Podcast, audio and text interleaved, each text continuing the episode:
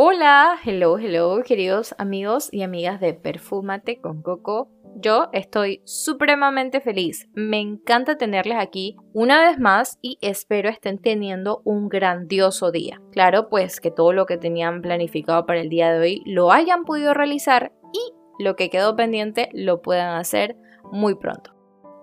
Como pudieron ver en el título del video, estaré trabajando un resumen histórico del desarrollo del perfume. Me encantó mucho la idea de poder compartir con ustedes un poquitito sobre la historia de la perfumería, de cómo nació hasta cómo la conocemos hoy día, la que vemos en las tiendas o en las boutiques. Así que esto posiblemente sea una parte teórica, pero sé que la vas a disfrutar muchísimo. Te puedo adelantar que voy a estar haciendo un recorrido a lo largo de las civilizaciones que más aportes brindaron al desarrollo del mundo de la perfumería a como la conocemos hoy. En los inicios se entendía como perfume aquel olor que al ser quemado desprendía un aroma a través de las sustancias que éste contenía. Se comenta que desde el inicio de la prehistoria contemplamos a un hombre primitivo encendiendo múltiples fogatas para calentarse y que en estas usualmente solían haber plantas o raíces, las cuales al ser quemadas desprendían un olor lo cual hacía que las grandes fieras que vieran ganas de atacarlos pues se alejaran o retrocedieran. De este modo los científicos o grandes investigadores confirman que nació la idea del perfume. Si tratamos de investigar un poquitito más acerca de la etimología del perfume, posiblemente vamos a encontrar dos detalles muy claves. La palabra perfume nace del latín, conformada por dos espacios, per y fumare. Esto quiere decir que se produce un tipo de humo que hace referencia a una sustancia aromática que podía impregnar una habitación o un espacio para el deleite de los otros. Según algunos de los historiadores, el perfume se origina en el Oriente. A las fechas no se sabe exactamente su ubicación, pero se atribuye este detalle a que muchas de las civilizaciones famosas de esta época o conocidas como los sumerios y fenicios eran civilizaciones las cuales solían emplear fragancias, las cuales nacían o eran tomadas de la madre naturaleza. Las utilizaban frecuentemente para ritos, eh, cierres de sepulcros, entre otros. Siguiendo el contexto previo, podemos inmediatamente recordar a Egipto. En el antiguo Egipto era básico el uso de esencias en ceremonias religiosas, ya sea por uniones, sepulturas, eventos, entre otros. No te sorprende en lo absoluto que el inicio del perfume haya sido por motivos religiosos ya que esto estaba pegado a la relación divinidad o santidad que se ligaba a estos. Recordemos que no solo en Egipto se desarrolló este arte de los olores, podemos pasar a otro aporte histórico protagonizado por Grecia. Podemos mencionar inmediatamente a la Grecia mitológica que abre las puertas a los dioses y a su divinidad completa, generando una entera y directa conexión con los perfumes por el ideal o el objetivo de poder llegar hasta estas divinidades. Ya para este entonces, los griegos solían dominar un arte llamado espagiria, que consistía en extraer y luego unir las esencias de las plantas medicinales para crear tal vez lociones, medicinas, entre otros, a partir de estas. Con este enfoque vemos que la civilización estaba muy comprometida en la mejora de la salud y el uso apoyado de los olores. Curiosamente se menciona que en la Grecia clásica mayormente los perfumados eran los hombres. Solían colocar sus esencias en el cabello, en la ropa, en el rostro, hasta en las bebidas. Y justamente apoyada de los barberos, y los estilistas que en ese tiempo atendían a los caballeros generaron una tendencia que fue llevada a nuestro siguiente punto. Roma. Para cada batalla era necesario que los soldados se ungieran por completo con perfume para asegurar una protección divina y garantizar la victoria en la batalla. A esta civilización le encantó el concepto y desarrollaron perfumes hasta ahora desconocidos con ciertas notas únicas y totalmente impensables. Hasta fue tal la pasión que llegaron a desarrollar un gremio en el cual desarrollaron otros conceptos del perfume, como perfumes en polvo, ungüento, perfumes un poco más líquidos, entre otros. Estos tuvieron tanta pasión y tanta obsesión a la vez por los perfumes que solían perfumar las grandes cortes, teatros, pasillos, recámaras y muchos más. Era usual que las damiselas pasaran horas perfumándose, maquillándose y tratando de, lucir lo más correctas posibles y por supuesto hermosas e inalcanzables. Y justo con los romanos llegamos a leer por primera vez el agua de rosas. Vaya que fue un hito grandísimo para esta civilización. Podemos comentar que eran muy usados tanto por hombres y por mujeres, y se dice que entre mayor cantidad se pusiese era de mucho más prestigio que lo llevara. Justamente esto nos lleva a la otra parte de la historia en la estimada Roma. Esto alarmó muchísimo a la creciente iglesia cristiana y lo tomó como un despilfarro en todo sentido. Inmediatamente trataron de llamar a la austeridad disminuyendo la producción y el crecimiento que estaba teniendo el desarrollo de los perfumes en esta civilización. Nota curiosa que te puedo regalar es que antes para fabricar un perfume se tomaba de 1 a 2 años. Esto era en razón a que las cosechas y los métodos que se empleaban eran muy complejos y mayormente la producción era muy baja. Solía comentarse que al igual que el perfume, entre más durara el proceso, era más divino y era más envolvente. Siguiendo con el desarrollo de otras civilizaciones, regresamos con la historia de Oriente. Dentro de la historia y la evolución del perfume, lo veremos muy intrínseco. En concreto, en el Imperio Bizantino en el siglo V eran los herederos naturales de Roma estos tienen una participación directa ya que mantenían con ellos la materia prima o los cultivos, a diferencia de Roma que fungía como importador.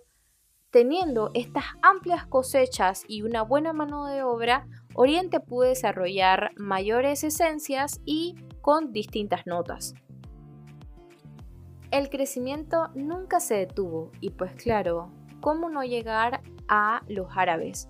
con sus destrezas de producción y distribución, dieron un nuevo toque a este creciente movimiento comercial. En su territorio ya los conocían como los portadores de la tierra de los perfumes, así que ya te imaginas el nivel de desarrollo al cual llegaron. Podemos mencionar que ellos generaron una excelente logística de transporte, comercialización y hasta mejoraron el alambique, que era un utensilio para destilar olores por medio de la evaporización, lo cual generó un cambio de manera absoluta para la producción de los perfumes, ayudando a agilizar este. Después de los árabes llegamos a una de las partes cruciales de la historia de la perfumería. Justamente estamos hablando de la Edad Media. En la Edad Media, el proceso de la perfumería tuvo un retroceso enorme, debido a la influencia previa que se tuvo del surgimiento de la religión cristiana y la caída del imperio romano. La iglesia con sus mandatos de recato y austeridad hizo que los aromas y las fragancias personales cayeran en desuso. El componente superficial y sensual que evocaban supuestamente los perfumes no estaba bien visto para las altas esferas eclesiásticas. Pero solo fue durante un cierto tiempo, no fue por mucho tiempo y por suerte el perfume regresó y esta vez fue para quedarse este periodo no podemos olvidar las pomas, que eran pequeños envases de metales preciosos donde solían posar hierbas y plantas para dar olores a quien lo portaba o a ciertos lugares. Podemos mencionar que en este periodo las esencias más predominantes eran la rosa, el almizcle, la lavanda, eh, la violeta, el sándalo y el ámbar. Otro de los hitos que marcó el resurgimiento del perfume particularmente fue en el año de 1190 el rey Felipe II de Francia concedió un estatuto y reconocimiento a los profesionales especializados en los perfumes o perfumistas, un punto fundamental en la historia del perfume en Francia y en todo el mundo. Esto representó un título una certificación para muchos de los profesionales en esta área o experimentados. De este mismo modo surgieron muchas escuelas de perfumistas donde los jóvenes muchachos aprendían la profesión. Si un aprendiz podía culminar sus estudios durante aproximadamente cuatro años, era considerado maestro perfumista. Y gracias a todo esto, Francia se volcó a ser el principal foco de la perfumería generando un nuevo imperio llamado el Imperio del Perfume. Podemos mencionar en la historia a Luis XIV y Luis XV, que fueron totales enamorados por el mundo de la perfumería y que solían decir que querían que su corte fuera la más recordada por los perfumes o la corte perfumada. Así le decía. Puedo aprovechar ahora para regalarles otra nota curiosa. Agua de Hungría fue el primer perfume creado en el año de 1370 para la reina Elizabeth de Hungría. Con el creciente imperio de los perfumes y casi llegando a los finales de la Revolución Francesa encabezada por Napoleón Bonaparte, dando muchas luces al pueblo, se generó un cambio y revuelo total. Este militar y estadista francés vio en los perfumes una gran industria y a la vez muy rentable. A partir de allí ya nada fue lo mismo. Ya no solo era un aroma, no solo era eso, era el envase, la presentación, el lujo y hasta el medio que tenía para darse a conocer. Imagínate, Qué bueno que ya no es así porque no hay cosa más deliciosa que ir a tu tienda favorita, tomar tu fragancia preferida, llegar a tu casa, quitarle la envoltura, apreciar la caja, ver cómo es por dentro, sacar la botella. O sea, es todo una experiencia eso hoy día. Así que hay que agradecerle mucho. ya casi vamos llegando al final de este episodio. Les juro que me encantó hacerlo, me encantó averiguar un poquito de la historia, conocerla un poco más, eso en verdad apasiona, se los digo en serio. Y quería aprovechar para compartir otras notas curiosas que pude ver que me volaron la cabeza. Así que bueno, esto, si mencionamos o analizamos ciertas listas o marcas de perfumes modernos que vemos en las tiendas, podemos mencionar de estos ciertos eh, perfumes que son muy antiguos. Podemos mencionar en esta lista de number one es Chanel número 5. Wow, este perfume salió en 1921. Recordemos que lo estamos enfocando a perfumes o marcas modernos, así que no, no, no buscamos tan atrás.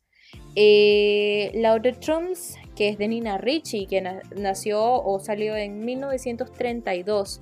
Luego de allí pasamos a L'Interdit. Yo tengo esta fragancia particularmente, es de Givenchy. Y yo no sabía que la original había nacido en 1957. Y pasamos, pues, por otro lado, a Lancôme. Lancôme también tiene una línea eh, de antiguos bastante llamativas. Y uno de esos es Tresor. Tresor está desde 1990. O sea que ya en estos perfumes llevan ciertos años de experiencia, así que hay que darles el respeto que merecen. Otro dato curioso que te puedo regalar es que el perfume CK1 de Calvin Klein fue el primer perfume unisex lanzado en el mercado en el año de 1994, llegando a ser el perfume más vendido del mundo. Imagínate que se llegaran a vender 20 unidades por minuto. Es una locura datito curioso es que en el mundo de la perfumería las puertas están totalmente abiertas para los artistas. Y como muchos sabemos, famosos como Katy Perry, Paris Hilton, Beyoncé, Rihanna, Shakira, Justin Bieber, Ariana Grande, Antonio Bandera, Jennifer Aniston, Thalía, Alejandro Sanz, entre muchos otros, tienen sus propias marcas de perfume. Esto nos demuestra que la perfumería está totalmente abierta para quien desee crear fragancias para el público. En verdad que es maravilloso eso.